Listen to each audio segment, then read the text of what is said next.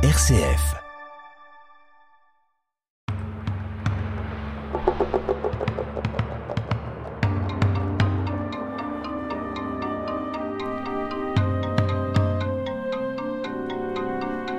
Bienvenue sur RCF Loiret dans le Buzz Protestant. Aujourd'hui à l'antenne, Joachim Brunel. Nous poursuivons notre parcours biblique avec une série d'émissions autour du thème des animaux dans la Bible. Aujourd'hui, c'est le pasteur Christian Huy qui nous conduira dans la méditation d'un passage de la Bible qui parle de la fourmi. Bonjour Christian. Bonjour Joachim. Quel texte fera l'objet de notre méditation aujourd'hui?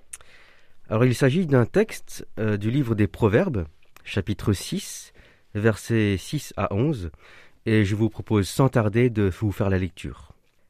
Va vers la fourmi, paresseux. Observe son comportement et deviens sage. Elle n'a ni chef, ni inspecteur, ni supérieur. En été, elle prépare sa nourriture. Pendant la moisson, elle récolte de quoi manger. Paresseux, jusqu'à quand resteras-tu couché? Quand te lèveras-tu de ton sommeil? Tu veux somnoler un peu, te reposer encore, juste croiser les mains pour dormir? Voilà que la pauvreté te surprend comme un rôdeur, et la misère comme un homme armé. Avant de parler de la fourmi, pouvez-vous nous dire un peu le contexte de ce passage? Qui est l'auteur? Et quelle est son intention? Effectivement, c'est toujours intéressant et même important de, de replacer les passages bibliques dans leur contexte. Le livre des Proverbes est attribué au roi Salomon, fils du roi David, simplement car, dans l'introduction du livre, l'auteur dévoile son identité. Mais il semblerait qu'il ne soit pas le seul auteur des Proverbes. Quoi qu'il en soit, l'intention de l'auteur est de compiler des paroles de sagesse pour en faire profiter le lecteur, afin que son savoir augmente et qu'il fasse les meilleurs choix dans la vie. Et voici ce que nous pouvons lire au chapitre 1, donc les, les six premiers versets du livre. Proverbe de Salomon, fils de David, roi d'Israël, pour connaître la sagesse et l'instruction, pour comprendre les paroles de l'intelligence, pour recevoir des leçons de bon sens, de justice, d'équité, de droiture, pour donner du discernement à ceux qui manquent d'expérience, de la connaissance et de la réflexion aux jeunes. Que le sage écoute, et il augmentera son savoir. Celui qui est intelligent gagnera en habileté pour comprendre les proverbes et les paraboles, et les paroles des sages et leurs énigmes. Si je comprends bien, le livre des Proverbes a été écrit le bien des lecteurs, car le secret du bien-être réside dans la sagesse. Mais en tant que livre biblique, quel lien y a-t-il avec Dieu? Alors justement, l'auteur commence fort, car juste après son introduction du chapitre 1, il nous livre aussitôt la clé de la sagesse. Au début du verset 7, il dit La clé de la sagesse, c'est de révérer l'Éternel. Si la clé de la sagesse, c'est de révéler l'Éternel, de le prendre au sérieux, alors nous devons lire le livre des Proverbes en nous demandant ce que Dieu veut nous apprendre. Les conseils du livre des Proverbes ne sont pas de simples conseils pour mieux vivre, ils sont là pour nous guider dans notre relation avec Dieu, pour nous donner une, une idée de ce que Dieu attend de nous. Donc si nous revenons à notre passage concernant la fourmi, quels conseils pouvons-nous en tirer? Alors tout d'abord, même si nous sommes tous invités à méditer sur ce texte, l'auteur s'adresse en particulier aux paresseux. Il l'invite à observer la fourmi. C'est intéressant car l'auteur utilise une créature, la fourmi, pour nous enseigner. Les images sont toujours très parlantes. L'auteur nous dit observe son comportement et deviens sage. Il y a donc une part de sagesse à tirer du comportement de la fourmi. L'auteur commence par nous dire que la fourmi travaille alors qu'elle n'a ni chef, ni inspecteur, ni supérieur. Cela nous invite à réfléchir sur les motivations de nos activités. Quoi que nous fassions, agissons-nous par contrainte ou volontairement? Ici, nous sommes évidemment invités à, bien faire notre travail, à être de bons citoyens, à être de bons parents, de bons enfants, de bons chrétiens, non par contrainte, mais de bon cœur. Si je résume ce que vous venez de me dire, selon l'auteur des Proverbes, la fourmi n'a pas de supérieur, mais elle a compris sa responsabilité de travailler efficacement. Mais peut-on dire qu'elle agit tout de même sous la contrainte? Car si elle ne travaille pas, elle n'aura rien à manger. Alors c'est une remarque très pertinente. En effet, après, avoir relevé que la fourmi n'a pas de supérieur, l'auteur nous fait savoir qu'elle travaille l'été. Et quand vient la moisson, elle récolte de quoi manger. Elle a donc une bonne motivation pour travailler. Si elle ne travaille pas, elle n'aura rien à manger. L'auteur veut donc nous faire comprendre que nos actes ont des conséquences, et le manque d'actes a aussi des conséquences. Souvent nous disons que nous récoltons ce que nous semons. Ici on nous fait remarquer que l'on ne peut récolter que si l'on sème. La fourmi ne peut manger que si elle a travaillé avant. Au-delà de la question de la nourriture, l'auteur met l'accent sur les conséquences de nos choix ou les conséquences de notre passivité. Il nous invite à être prévoyants. Personne ne contraint la fourmi à travailler, mais elle est programmée ainsi, comme si elle avait une certaine conscience qu'elle a intérêt à le faire, en prévision de l'avenir. Tout le monde n'a pas cette conscience, et c'est pour cela que la fourmi est prise en exemple pour nous le faire remarquer. Pour aller dans ce sens, l'auteur prend le soin d'avertir le paresseux au verset 11. Voilà que la pauvreté te surprend comme un rôdeur, et la misère comme un homme armé.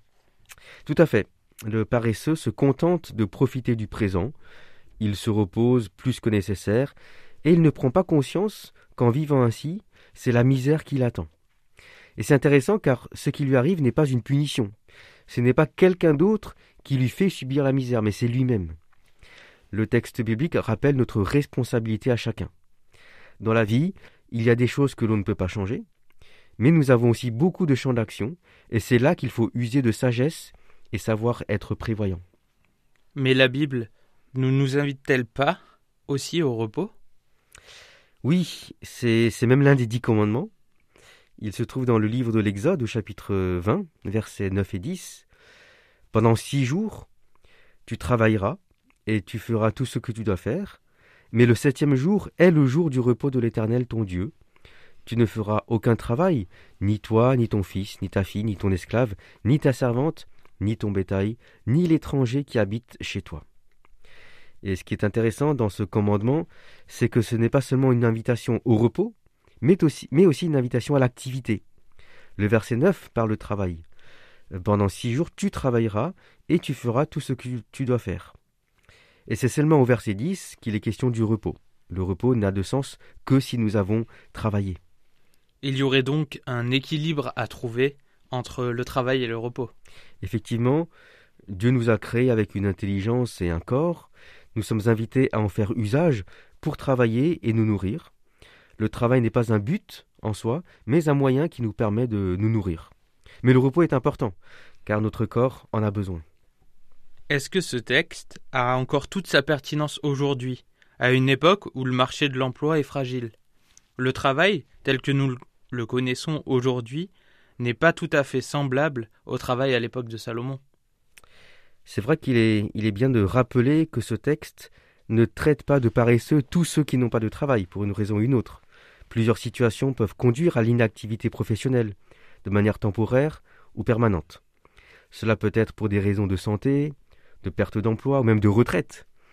Une personne peut très bien avoir un emploi et être paresseuse, et à l'inverse, je connais des personnes sans emploi actives et prévoyantes ce texte ne parle pas de l'emploi, mais plutôt de l'activité et de l'inactivité. Il faut vraiment rappeler l'état d'esprit de ce texte. C'est un texte qui nous invite à réfléchir aux conséquences de nos actes ou de notre passivité. C'est une invitation à la prévoyance, tout en comptant sur Dieu. Celui qui nous demande de prendre exemple sur la fourmi nous demande aussi de nous reposer et de ne pas nous inquiéter du lendemain, car Dieu prend soin de nous. C'est donc, si je résume, une invitation à prévoir l'avenir tout en ayant foi que Dieu pourvoit. Peut-on extrapoler un peu et voir une invitation à penser à l'avenir au-delà de notre vie terrestre? Je pense que l'on peut en parler. Ce serait même une belle conclusion. Comme je l'ai rappelé au début, les proverbes sont donnés pour nous guider dans notre relation avec Dieu. Et selon l'auteur des proverbes, la clé de la sagesse, c'est de révérer et respecter l'Éternel. Nous sommes donc invités à ne pas être passifs sur le plan de la foi. Dieu nous invite dès aujourd'hui à penser à l'éternité. La fourmi travaille de manière intéressante car elle amasse de la nourriture pour pouvoir se nourrir tout au long de l'année. Et nous sommes évidemment invités à en tirer des leçons de sagesse. Mais en plus de ce qui se passe sur Terre, Dieu nous invite aussi à amasser des trésors, mais pour le ciel. Il y a un lien entre ce qui se passe ici, sur Terre, et ce qui se passera là-haut, dans l'éternité. Dans tous les cas, l'exemple de la fourmi est riche en enseignements. Alors pour terminer, j'aimerais juste lire une parole de Jésus dans l'Évangile selon Matthieu, au chapitre 6, les versets 19 à 21. Ne vous amassez pas des trésors sur la terre, où les mythes et la rouille détruisent, et où les voleurs percent les murs pour voler. Mais amassez-vous des trésors dans le ciel, là où les mythes et la rouille ne détruisent pas, et où les voleurs ne peuvent pas percer les murs ni voler. En effet, là où est ton trésor, là aussi sera ton cœur. Merci Christian pour toutes ces réflexions. Comme la fourmi, nous sommes invités à penser à l'avenir, non pas seulement l'avenir terrestre, mais aussi à l'éternité, tout en comptant sur Dieu. Ce sont sur ces paroles que nous vous disons au revoir. Merci à vous auditeurs pour votre écoute. Nous vous donnons rendez-vous la semaine prochaine pour une nouvelle émission du Buzz Protestant, toujours sur le thème des animaux dans la Bible. À très bientôt. À bientôt.